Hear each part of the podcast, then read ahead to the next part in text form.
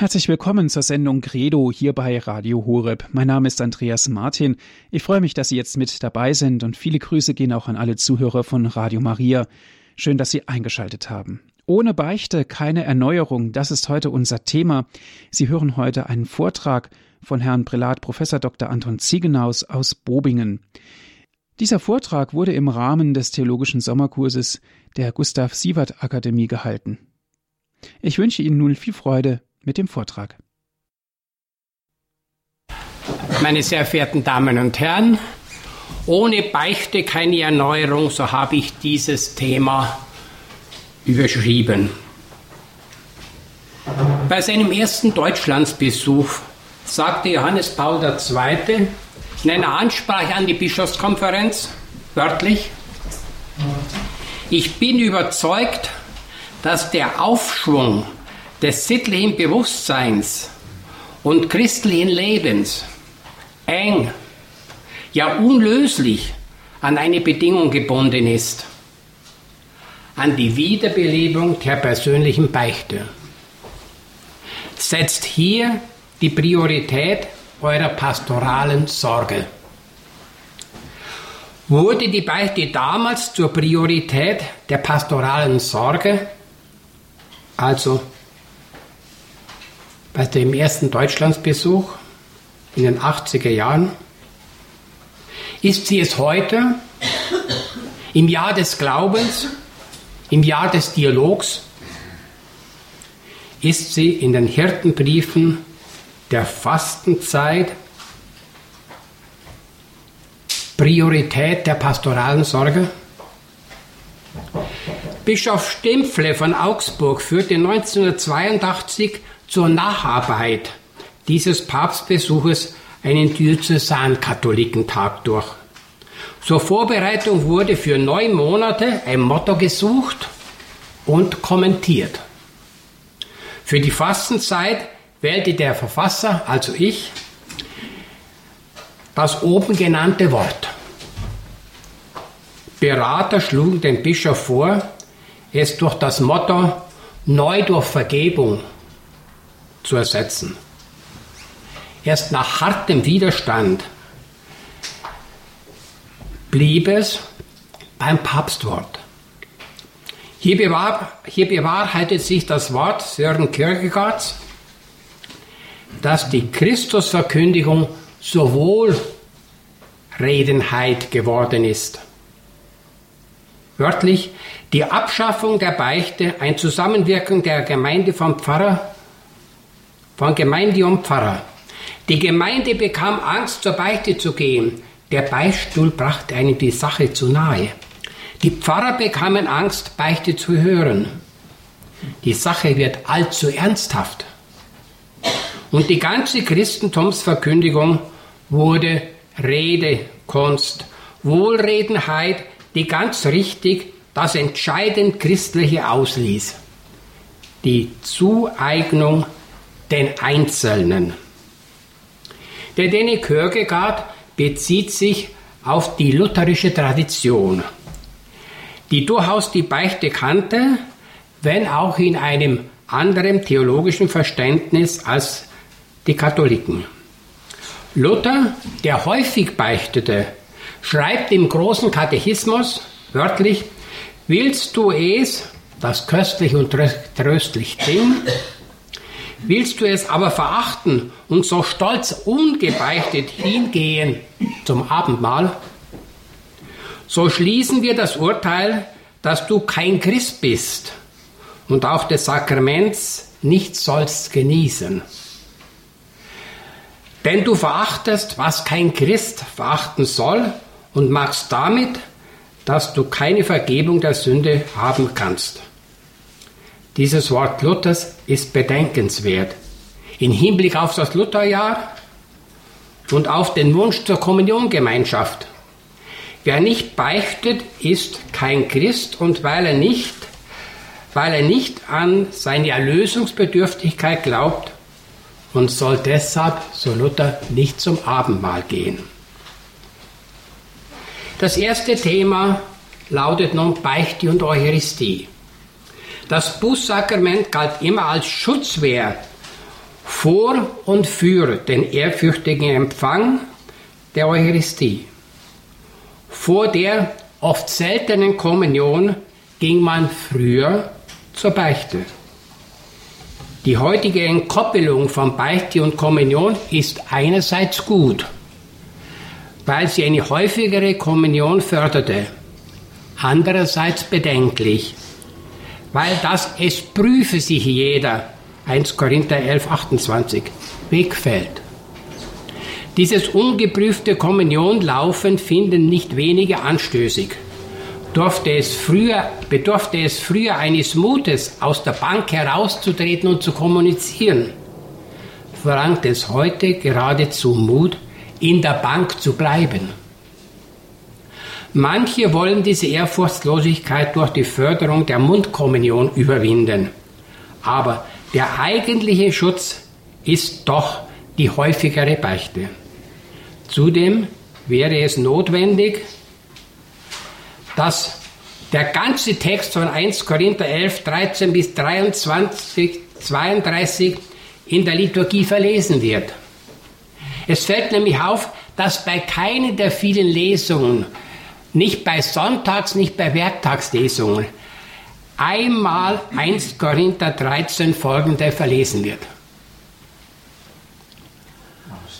Obwohl er dem Prediger einen Anteil Anlass gäbe, auf ein Thema einzugehen in der Predigt. Überraschen mag die These, dass die Gleichgültigkeit ein Grund für den Rückgang der Zahl der Gottesdienstteilnehmer ist. Das stellen die auch heute auch fest, dass weniger zur Messe, zur Sonntagsmesse kommen.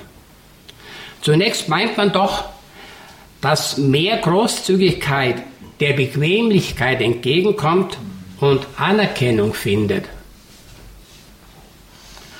Aber einmal besteht die Gefahr, dass der Höhepunkt und die Mitte gläubigen Lebens als etwas Äußerliches gesehen wird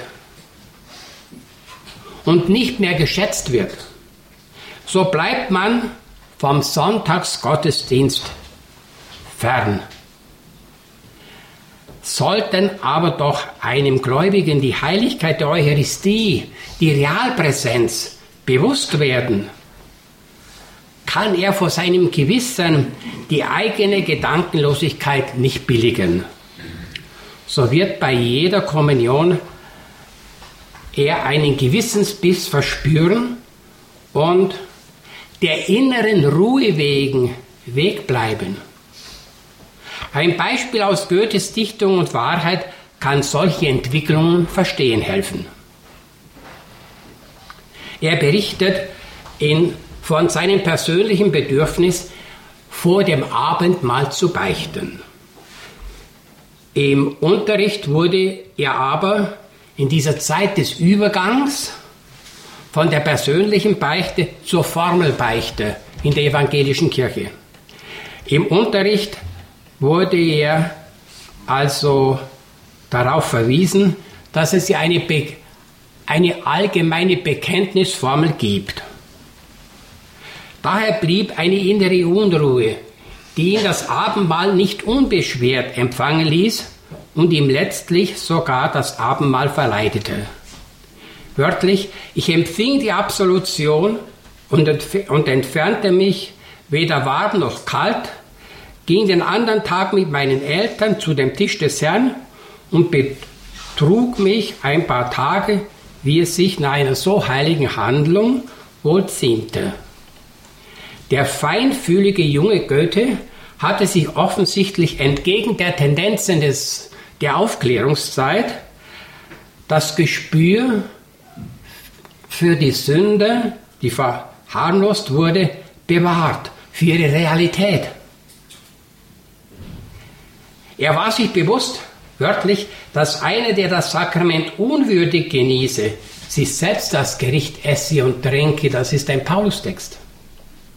Goethes Sündenbewusstsein und Ehrfurcht vor der Heiligkeit des Abendmahls führten zu Skrupeln, die natürlich die Unsicherheit noch steigerten.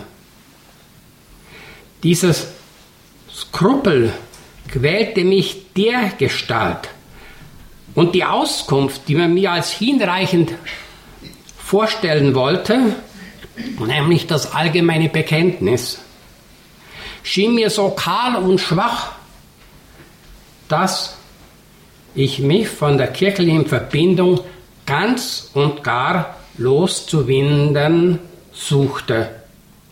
Zuletzt ließ sich die seltsame Gewissensangst mit Kirche und Altar völlig hinter mir. Zitat Ende. Goethes Reaktion ist nachvollziehbar und hat über den Einzelfall hinaus allgemeine Bedeutung. Ein weiteres Beispiel. Man darf von 200.000 jährlichen Abtreibungen in Deutschland ausgehen. Dadurch wurden nicht nur die Mütter der Kinder, sondern auch die Väter und Verwandte, die dazu geraten oder nicht mitgeholfen haben, das Kind auf die Welt kommen zu lassen, diese wurden alle irgendwie mitschuldig. Es dürfte sich sicher um eine halbe Million handeln pro Jahr. Und dass seitdem jeweils über die Jahre seit 1972 hin, wenn diese eine ruhige Stunde für sich haben, beziehungsweise in eine Kirche kommen oder zu beten versuchen, wird sich das Gewissen rühren. Man versteht, dass sie, wie Goethe sagt, Kirche und Altar hinter sich lassen, um zu vergessen, dass sie sich in Hektik und Betriebsamkeit flüchten. An die Qual des Port-Abortion-Syndroms sei nur erinnert. Wo Schuld nicht aufgearbeitet wird und vergeben wird, zerstört sie und macht krank und verleidet den Gedanken an Gott. Der Einwand liegt nahe, jeder kann doch einen Beichtvater aufsuchen, wenn er sich davon eine Heilung verspricht. Hier werden die psychischen Windungen des Menschen verkannt. Er spürt die Notwendigkeit der Vergebung. Es fehlen aber die Kraft und die Demut, den Weg zu gehen. So gibt es Menschen, die ihr Leben lang eine Schuld mitschleppen und sich so der Kirche und der Eucharistie entfremden. Es, es bedarf immer auch einer von der Gnade begleiteten menschlichen Aufmunterung. Menschen müssen mitarbeiten, dass ihr den Mut dazu hat. Darüber später noch mehr. Jetzt der zweite Punkt, Sünde und Beichte. Bei Diskussionen über die Beichte bekommt man die Frage, sagen Sie mir doch, was ich beichten soll. Vielleicht wird noch angefügt, ich habe keine Sünde. Die Beichte kam auch wegen des mangelhaften Sündenbewusstseins ab.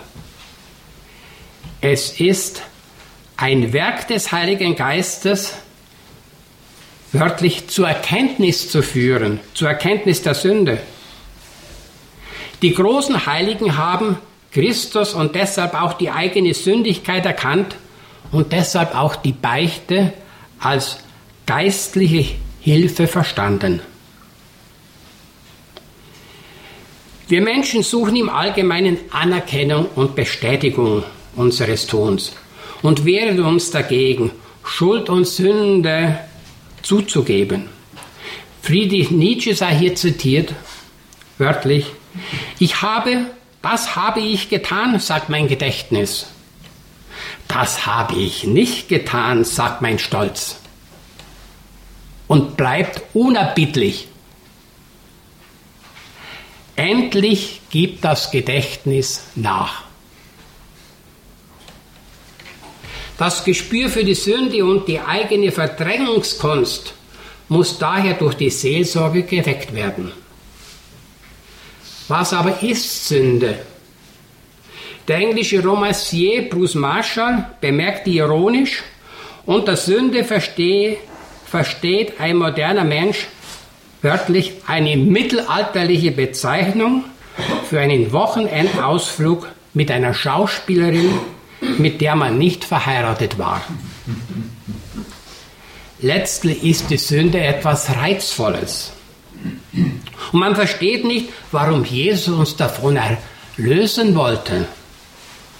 Und warum in der heiligen Messe ein Dutzend Mal gedankt wird, dass er uns von der Sünde erlöst hat. Das Wort Sünde im theologischen Sinn ist aus dem heutigen Sprachgebrauch geschwunden.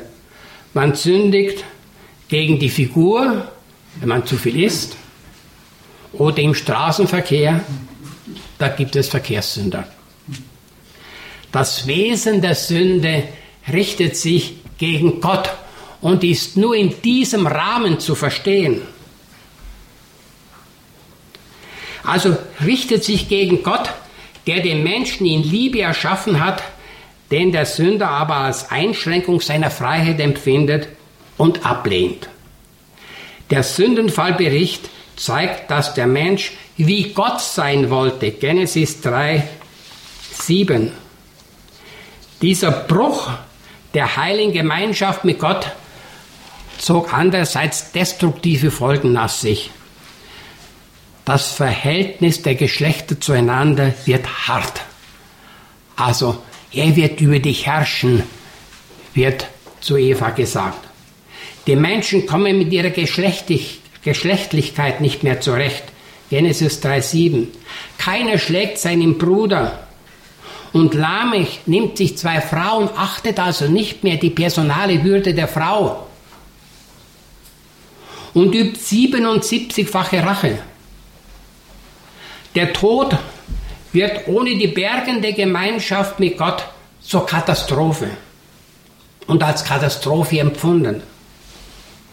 Jeder schiebt die Schuld auf den anderen. Wenn Adam gefragt wird, sagte die Frau, die du mir zur Seite gegeben hast, also du, lieber Gott, bist vielleicht der Schuldige. Und die Frau. Und die Frau macht es nicht anders die Schlange. Also jeder schiebt die Schuld aufeinander. Wir leben ja in einer Zeit, wo enorm viel enthüllt wird. Es gibt ja eine Enthüllungspresse, einen Enthüllungsjournalismus. Man weiß, es gibt Böses. Aber böse ist immer der andere.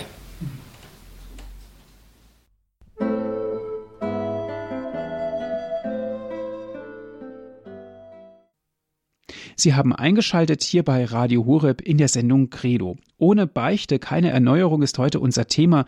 Hierzu hören wir einen Vortrag von Herrn Prälaten Professor Dr. Anton Ziegenhaus aus Bobingen. Der gegen Gott gerichtete Wille, selbst Gott zu sein, belastet also immer das Verhältnis zum Mitmenschen und lässt das eigene Leben nicht mehr verstehen. Man kommt nicht mehr mit sich zurecht, mit seinem Sterben müssen, mit seiner Geschlechtlichkeit, überhaupt mit seinem Leben nicht mehr. Die ursprüngliche Freude an der Gemeinschaft mit Gott schwindet. Die Stammeltern verstecken sie vor Gott.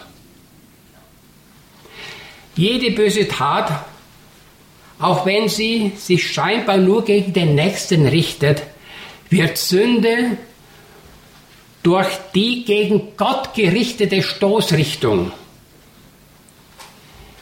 Diese wird besonders deutlich durch die Erzählung über David und der Frau des Urias. Während sich Uriah im Krieg befindet, kann David, inzwischen mächtig geworden, zu Hause bleiben. Und er nimmt ein Verhältnis mit der Frau des Uriah auf, der im Krieg ist. Dieses Verhältnis bleibt nicht ohne Folgen. David sorgt schließlich, dass Uriah im Krieg umkommt. Der Prophet Nathan bringt David das Ungeheuerliche seines Tuns zu Bewusstsein, dass er eben den Mann dieser Frau beiseite schaffen lässt und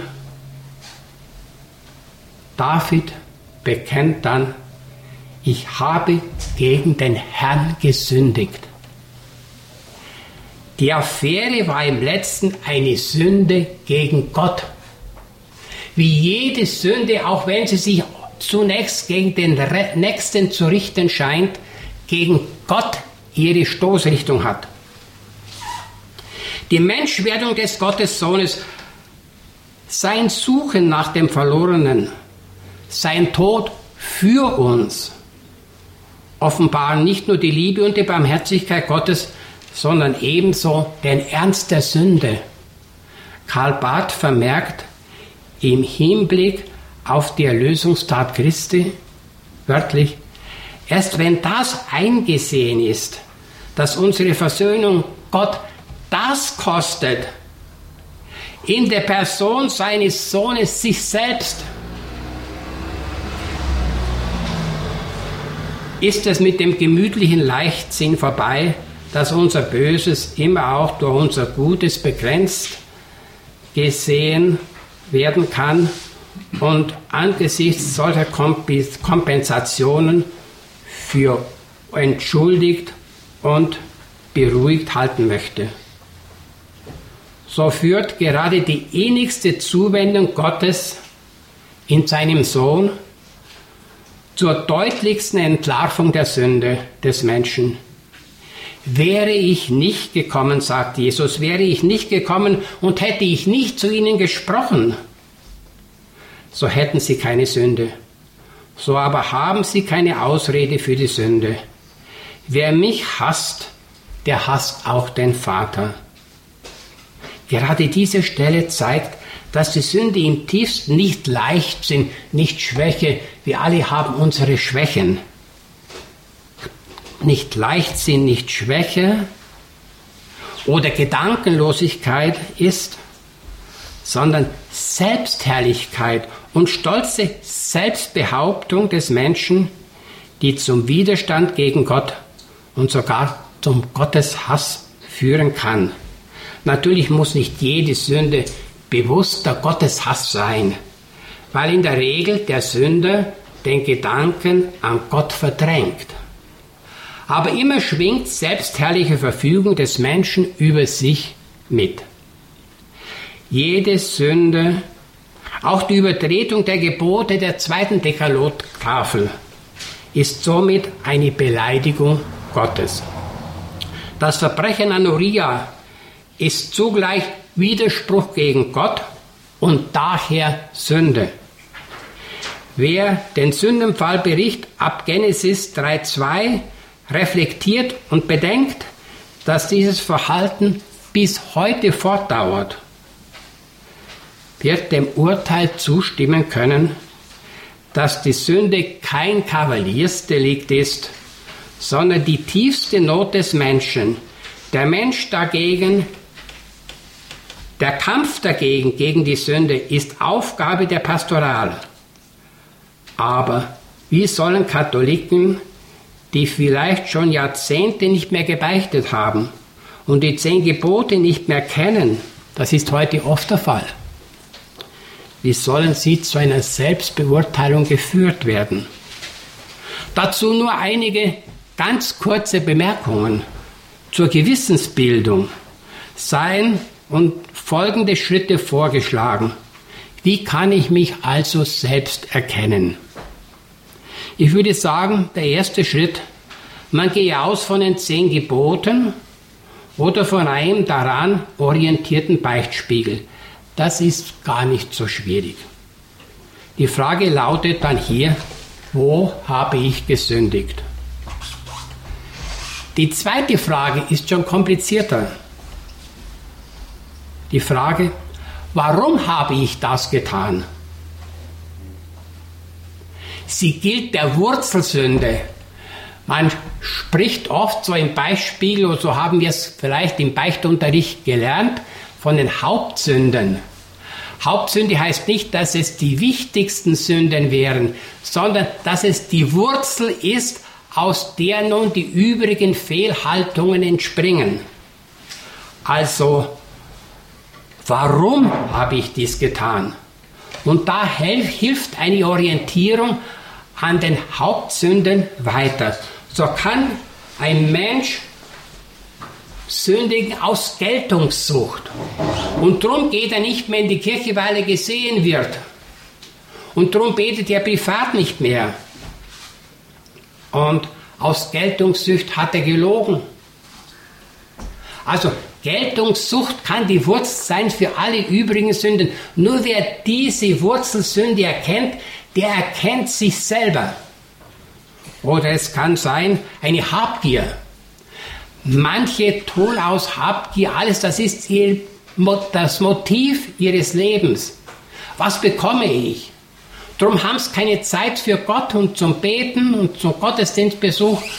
Darum betrügt man, deshalb gibt man nichts den Armen. Also Habgier oder sexuelle Leidenschaft. Das alles kann eine Haupt-, eine Wurzelsünde sein. So die zweite Frage. Und die dritte Frage, tue ich das Gute? Das ist doch eine entscheidende Frage. Meine sehr verehrten Damen und Herren, Sie, die Sie da sind, und wir, würde ich jetzt annehmen, tun nichts Schlechtes im strengen und wörtlichen Sinn. Also, wir bemühen uns, das Gute, das Schlechte zu meiden.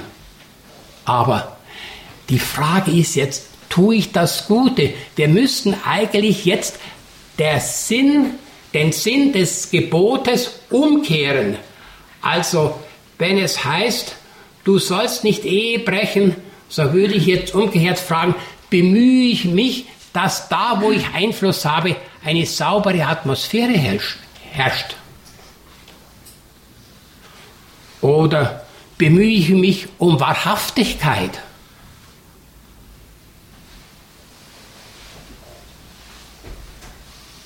Wenn ein Mann zu seiner Frau sagen würde, wir haben doch eine gute Ehe, im, im ganzen Monat habe ich dich nicht geschlagen.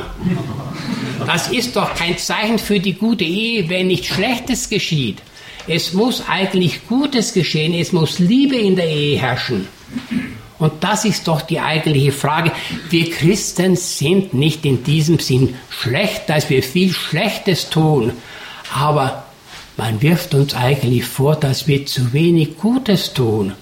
Und in der Gerichtsrede nach Matthäus wird ja das gefragt, hast du den Hungrigen, den Durstigen, den Obdachlosen als deinen Bruder gesehen und hast du in diesem Bruder mich gesucht und geehrt.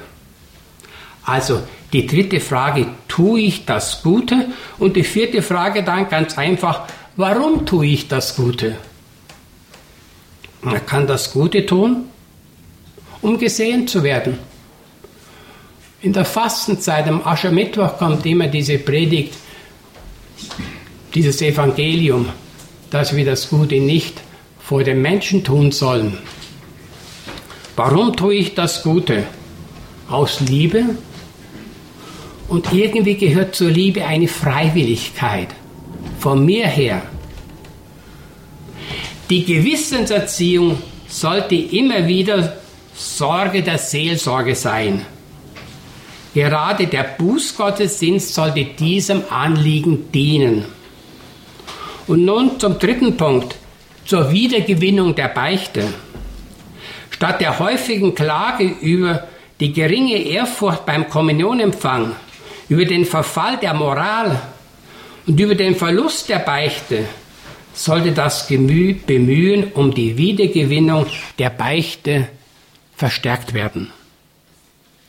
Zu diesem Zweck ist eine theologische Reflexion über die Wirkungen des Sakraments hilfreich. Das Wort Beicht macht leicht ist nicht nur ein schöner Reim, sondern eine spirituelle Erfahrung steckt dahinter die im Konzil von Trient so ausgedrückt wird, wörtlich, der Gehalt und die Wirkung des Bußsakraments ist die Wiederversöhnung mit Gott der bisweilen bei frommen Menschen, die dieses Sakrament andachtsvoll empfangen, Friede und Heiterkeit des Gewissens, verbunden mit starker Tröstung des Geistes zu, zu folgen pflegt. Also nicht nur Wiederversöhnung mit Gott, sondern daraus kommt Friede und Heiterkeit des Gewissens. Wenn Nietzsche sagt, Erlöster müssten wir die Erlösten ausschauen, so gilt das gerade für das Bußsakrament. Daraus kommt die Heiterkeit des Gewissens. Die Versöhnung mit Gott drängt die negativen Folgen der Sünden zurück, nämlich die Unlust und Freudlosigkeit des Lebens mit Gott, das Verstecken der Stammeltern, die egoistische Habsucht, Herrschsucht über die anderen, also Mann über Frau, Lamech über Frauen, ähm, die 77-fache Rache. Und die Anklagementalität, die Frau, die Schlange, immer der andere. Denn bei der Beichte sage ich nicht der, sondern ich. Manche beichten nur die Sünden des Ehepartners. Mit dem habe ich es so schwierig. Die eigene Sünde ist gefragt. Die Versöhnung mit Gott schafft Friede und Freude am Glauben in Gebet und Liebe. Die Beichte oft als Qual verstanden, ist letztlich das Ostergeschenk des Auferstandenen. Der Auferstandene sagt, dem ihr vergeben werden, dem sind die Sünden vergeben. Also es ist das Geschenk des Auferstandenen, der zuerst über die Sünde und damit auch über den Tod gesiegt hat. Manche meinen, Ostern habe nur ein Grundthema, der Sieg über den Tod. Das ist kurzsichtig. Sünde und Tod gehören zusammen. Der zweite Schritt zur Wiedergewinnung der Beichte ist nicht ein stärkerer gemeinsamer Einsatz aller Seelsorger in Predigt und Katechese. Man muss also davon sprechen. In jeder Fastenzeit sollte einmal dieses Thema aufgegriffen werden. Wichtig ist vor allem die Wiederentdeckung der Beichte im Leben des Priesters selber. Hier ist eine häufige Erfahrung evangelischer Seelsorger, die die Beichte wieder einzuführen versuchten. Also in der evangelischen Kirche ist im Grunde die Beichte verschwunden. Und es gibt aber immer wieder feinfühlige Seelsorger, Pastoren, die sagen, da fehlt was bei uns und sie wollen es einführen. Und die haben die Erfahrung gemacht, dass das Volk nur bei jenen Pastoren beichtet, die selber zur Beichte gehen. So schreibt Bittlinger, der Beichtvater muss ein lebendiger Christ sein, der zur Gemeinde Jesu in einem geordneten Verhältnis steht. Also er darf nicht im Streit mit jedem Gemeindemitglied liegen. Der Beichtvater muss selber beichten. Menschen, die beichten wollen, haben anscheinend ein feines Gespür dafür, ob der Beichtvater selbst beichtet oder nicht. Die Erfahrung lehrt nämlich, dass Menschen in der Regel nur bei solchen Pfarrern beichten, die selber die Beichte praktizieren. Für einen Pfarrer wäre es unfair, wenn er von einem Gemeindemitglied eine Verdemütigung erwartet, der er sich selber nicht unterziehen will. Böhme denkt ähnlich. Er zitiert dabei Bonhoeffer, einen, Wort, einen Vorkämpfer für die Wiedereinführung der Beichte in der evangelischen Pastoral. Wörtlich, die wichtigste Vorbereitung des Pfarrers auf das Beichthören ist die eigene Beichte des Pfarrers.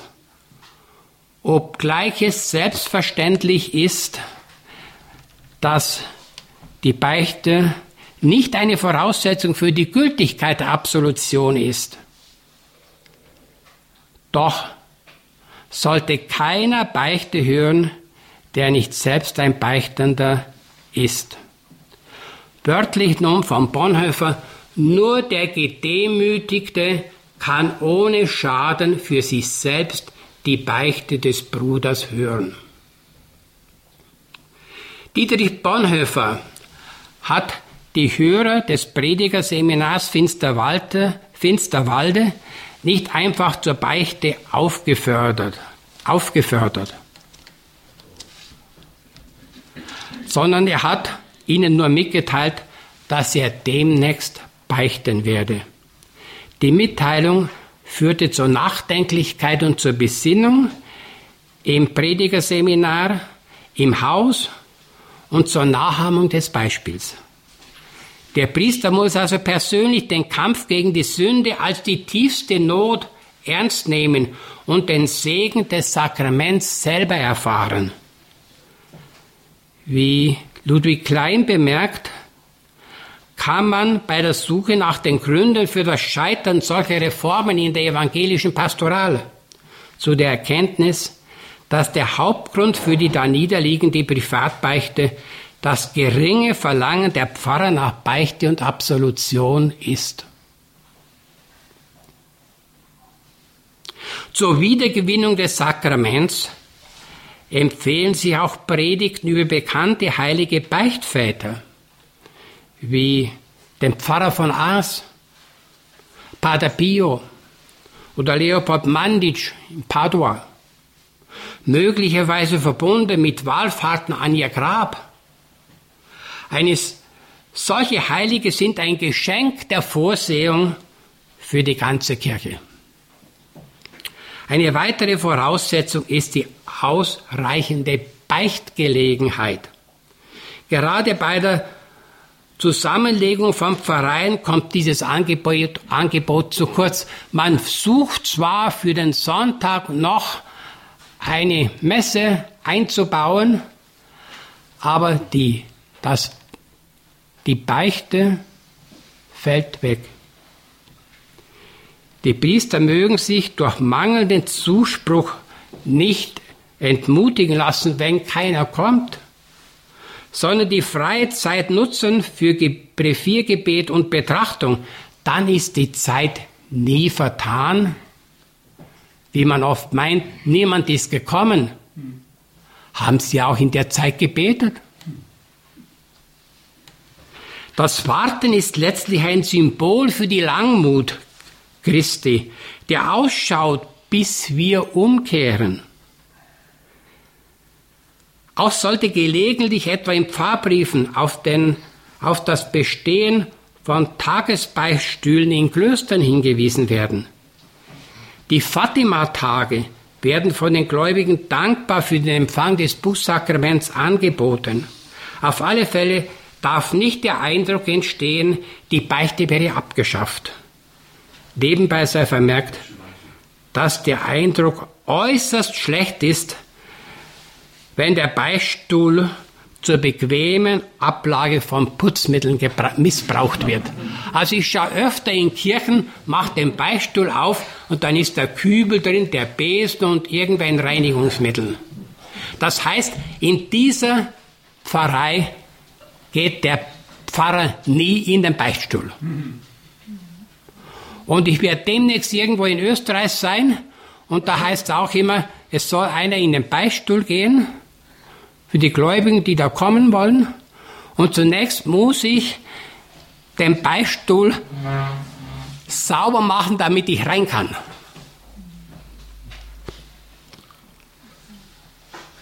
Der Direktor eines Exerzitienhauses erzählte mir von einem Leiter eines Exerzitienkurses, der keine Beichtgelegenheit eingeplant hatte. Daraufhin bot der Direktor von sich aus die Gelegenheit an, hat sie eben angeboten und 60 Prozent haben diese Gelegenheit benutzt. Diese Erfahrung bestätigt die oben zitierte Vermutung, dass der Grund für den Niedergang der Beichte bei den Beichtvätern selber gesucht werden muss. In dieselbe Richtung weist die Aussage eines Priesteramtskandidaten, dem die Beichte fremd geworden ist. Er wird aber Priester werden. Aber er beichtet nicht mehr.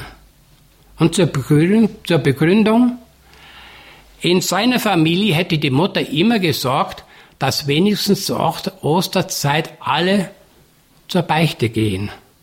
Aber dann war die Mutter selber einmal bei der Beichte und es wurde ihr gesagt, wegen ihrer Sünden brauchen sie doch nicht beichten. Und seitdem bemüht sich die Mutter nicht mehr. Es fehlt also die Priesterin in der Familie weg.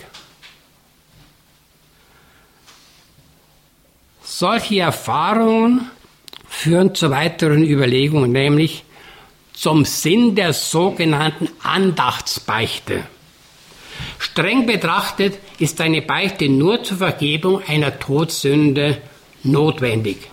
Diese richtige Feststellung führte jedoch in der Vergangenheit zu pastoral völlig falschen Schlüssen.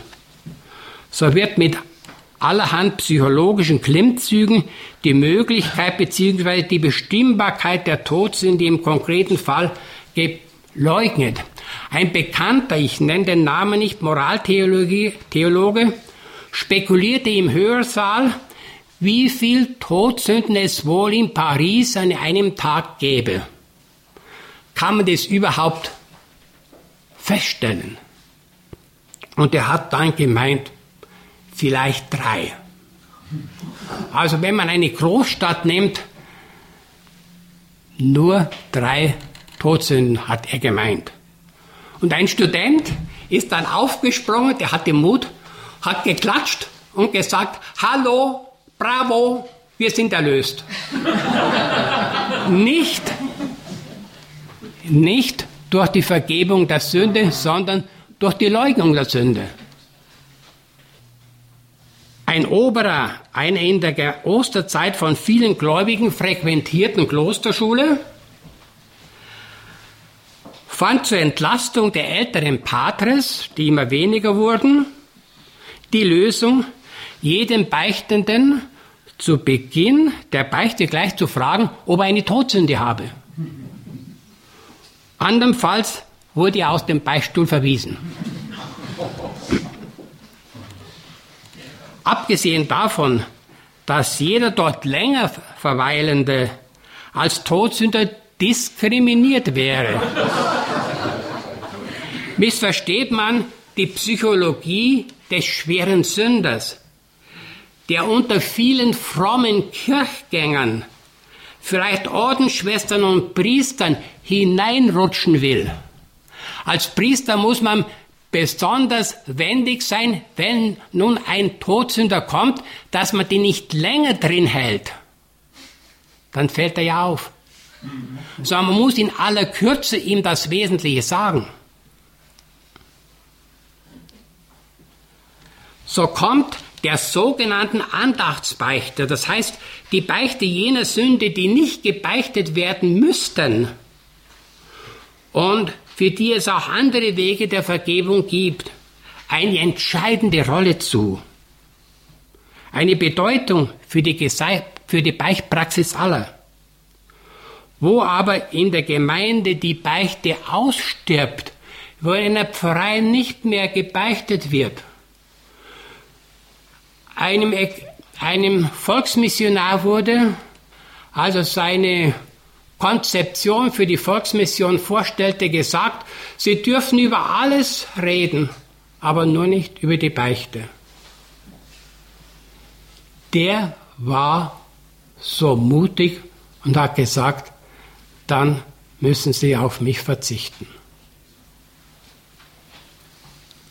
Wo aber nicht mehr gebeichtet wird in einer Gemeinde, besteht die Gefahr der scheinheiligen Heuchelei. Doch hat die Andachtbeichte nicht nur die geschilderte psychologische Bedeutung für die Praxis, es gibt auch theologische Gründe dafür. Das Konzil von Trient verweist auf den Usus piorum hominum, die, auf die Übung frommer Menschen.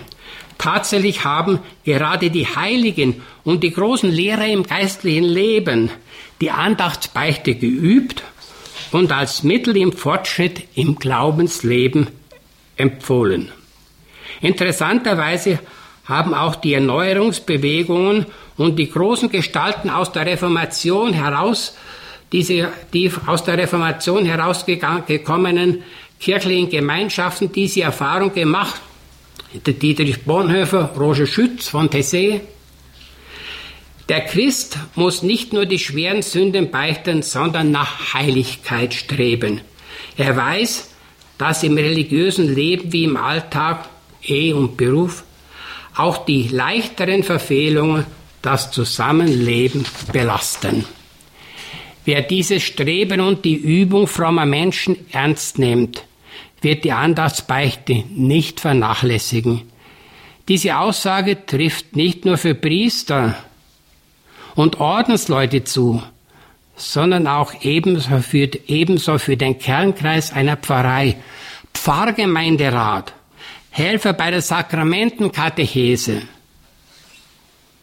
Man darf zweifeln, ob ein Christ seine Mündigkeit dadurch beweist, dass er eine regelmäßige Beichtpraxis aufgibt und für überflüssig erklärt. Die Andassbeichte empfiehlt sich nach dem oben skizzierten Beichtspiegel, aber ebenso in Zweifelsfällen. Ob eine Todsünde vorliegt, die Leute sind trotzdem unruhig. Solche Fälle beunruhigen oft, da empfiehlt sich die Beichte. Wer aber eine solche Unruhe lange mit sich herumträgt, kann die Glaubensfreude verlieren. Das Bußsakrament dient der Erneuerung und Vertiefung jedes Sakraments. Es ist die beste Tauferneuerung, schützt vor Missachtung der Eucharistie, vertieft die eheliche Liebe der Partner und lässt den Priester seine Berufung erneut aufnehmen. Für das Jahr des Glaubens empfahl ein amerikanischer Bischof ein tiefer Menschenkenner, vor allem als im Jahr des Glaubens eine Beichte.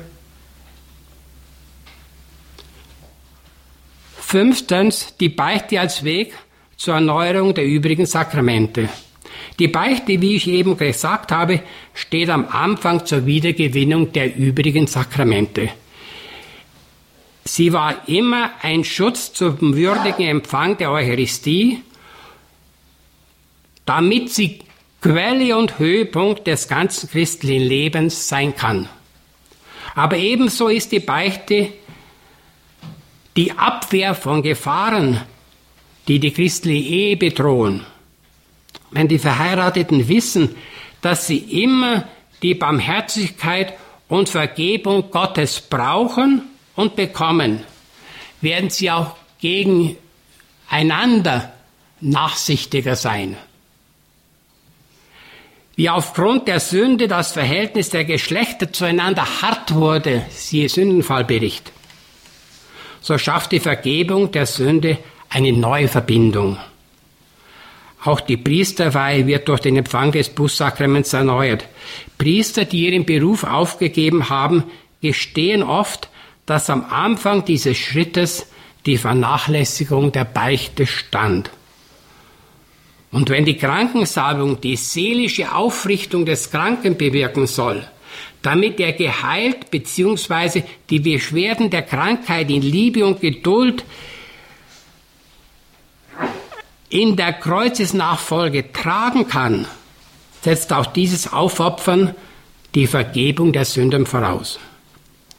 Und es ist nur ein Notbehelf, wenn man die Krankensalbung als das Sakrament der Sündenvergebung ausgibt. Also wenn einer nicht mehr beichten kann in seiner Krankheit oder weil noch im Krankenzimmer andere sind, dann genügt es wenn er bei Bewusstsein ist, eine Reue zu erwecken aber mit der Absicht, später, wenn er nochmal aufkommt, das Sakrament zu empfangen. Wer das Bußsakrament regelmäßig empfängt, bleibt über Wasser und wird auch die übrigen Sakramente als Hilfe zum gläubigen Leben erfahren.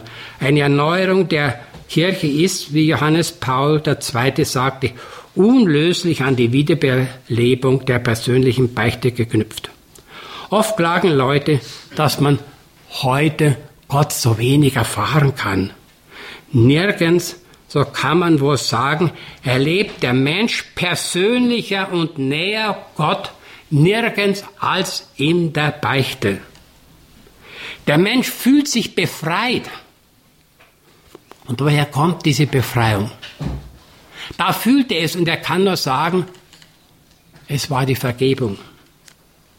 Bedenken wir einmal, was die griechische Mythologie von den Schwierigkeiten der Sühne für eine Schuld erzählt. Also ein Orest, der seine Mutter umgebracht hat.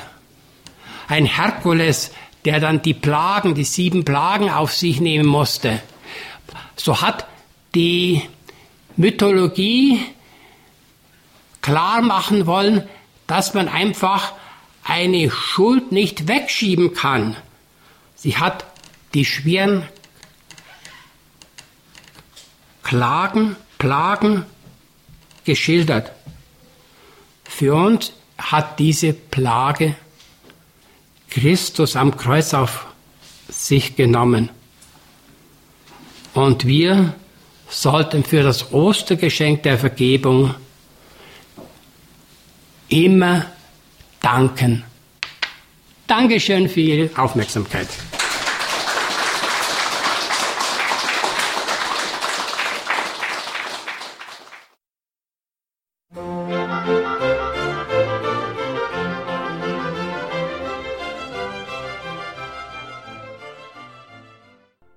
Sie hörten einen Vortrag von Herrn Professor Ziegenaus mit dem Thema Ohne Beichte keine Erneuerung. Dieser Vortrag wurde im Rahmen des theologischen Sommerkurses der Gustav Sievert Akademie gehalten.